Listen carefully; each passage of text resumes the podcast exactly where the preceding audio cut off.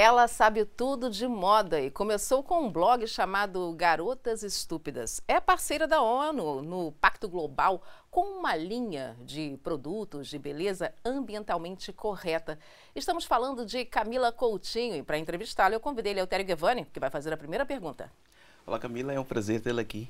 Prazer é todo meu. Estou assim muito feliz e muito ansiosa para conversar. A primeira questão foi você está num pacto que reúne centenas de empresas e quando eu perguntei com que linha que você está lá? Uma linha para homens, para mulheres? Você disse quem tem cabelo, não é? É para todos. é, todos. é por esta linha que a gente deve seguir uh, na sua luta como embaixadora uh, para uh, igualdade de género também. É, eu acho que o mundo é uma palavra muito simples que pauta, é simples e complexa ao mesmo tempo, que é respeito. Se todo mundo respeitasse as decisões dos outros, os limites dos outros, a existência, as ideias, eu acho que falta um pouco desse desse meio termo atual, atualmente das pessoas escutarem as outras. Então, quando é, eu faço o que eu faço há 17 anos, tudo começou com o blog, o Garotas Estúpidas, eu sempre contratei muitas mulheres para o meu time, mas sempre de uma maneira muito natural. Então, a gente fala muito sobre esse empoderamento, a diversidade, da maneira que a gente pode contribuir, mas sempre da maneira que é o nosso, é, do time, eu digo nosso porque é do, do time, sonho de naturalidade de um dia o mundo chegar né, nessa realidade, né? Equilíbrio e respeito, como falou. Exatamente, de uma maneira natural. Então, a mesma coisa com a linha de cabelo. É. A gente trabalha ele muito para as mulheres visualmente, mas é para uma linha para quem tem cabelo, quer usar. Camila, e o nome Garotas Estúpidas? Quando eu vi GE, eu pensei garotas espertas, né? de onde que nasceu esse nome?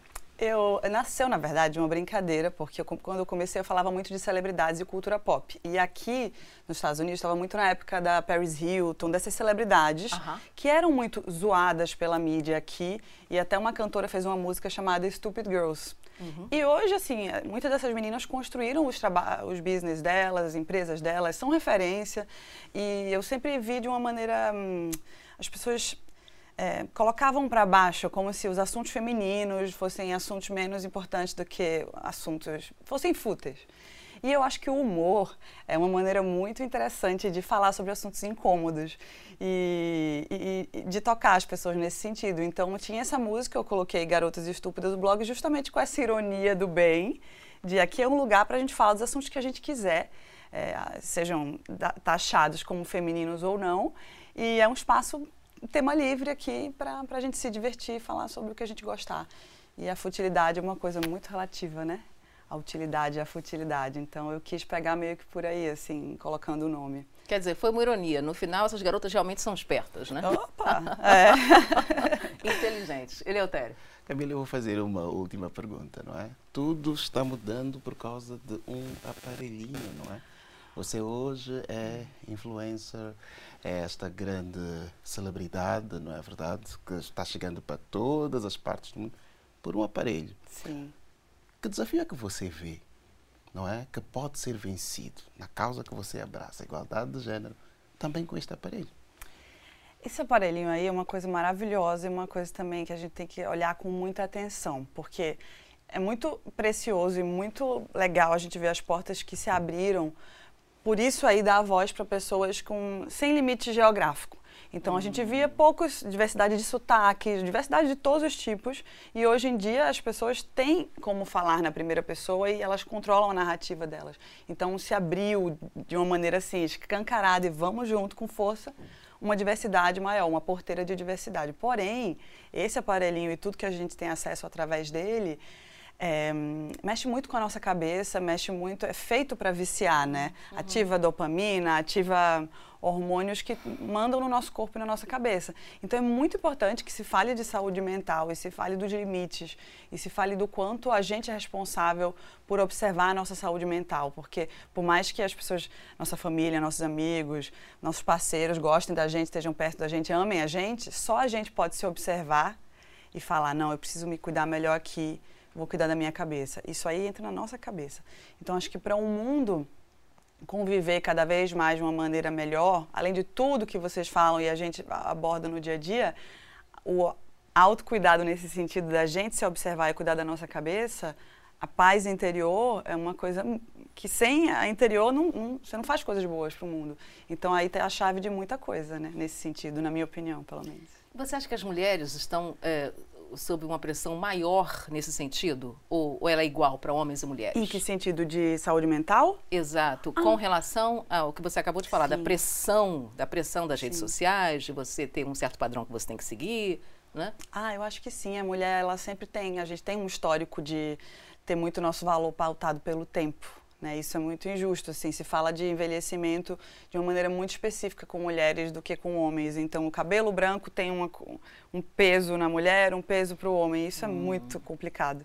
Então, a, atinge muito mais assim a gente diretamente, né? Em termos visuais, porque é uma ferramenta visual. Então, ao mesmo tempo que dá voz, a gente vê um mundo hoje em dia com muitos extremos. Então, você vê um, as pessoas pregando por naturalidade, beleza natural e assuma, hum. né? E ao mesmo tempo que tem tanta gente que vai no médico e leva uma foto de outra pessoa para poder fazer os procedimentos. Então, assim, a gente vive hoje em dia num mundo de extremos, né? Hum. Por isso que, sem dúvida, respondendo sua pergunta, as mulheres sofrem mais diretamente. E, mas eu acho que é isso, cada um cuidar de si já é um bom caminho para começar. Eu vou deixar a última pergunta para o Leotério, mas eu queria fazer só mais uma, se você me permitisse, Leotério que é sobre a, a questão da, de vencer barreiras, né? Uhum. Você, aliás, você está fazendo história, sabia? Porque você vai ser a primeira mulher aqui entrevistada no podcast no News. Então, Muito parabéns, obrigada. parabéns aí. Sugestão da nossa produtora Rogéria Viana. E... Maravilhosa. Exato. E, mas mas é, a, o segundo entrevistado, que foi o Felipe Neto, uhum. que está ainda ao ar hoje, falou sobre uma coisa chamada preconceito linguístico. Uhum. Eu queria abordar com você um pouquinho mais sobre não só o preconceito linguístico, mas o preconceito geográfico, como você acabou de abordar, Sim. que é uma, uma mulher jovem que sai do Nordeste do Brasil e vai para São Paulo, né, para uma cidade grande. Quais foram as dificuldades que você encontrou no começo? Sendo bem honesta, tive o grande privilégio de não. Assim, era muito mais um preconceito com a minha profissão, porque a profissão influenciadora, não era nem esse nome, era blogueira, ela tinha muita resistência. Porque ninguém gosta que mexa no dinheiro, né, gente? Ah, e aí a gente mexia nos budgets de publicidade do mercado. Então o mundo é muito pautado por isso, assim, tem que tratar a realidade do, dos fatos, né? E eles escanteavam a gente, os veículos maiores, porque que, quem são essas garotas que estão pegando nossos budgets. Então a gente era meio excluído, assim, sabe?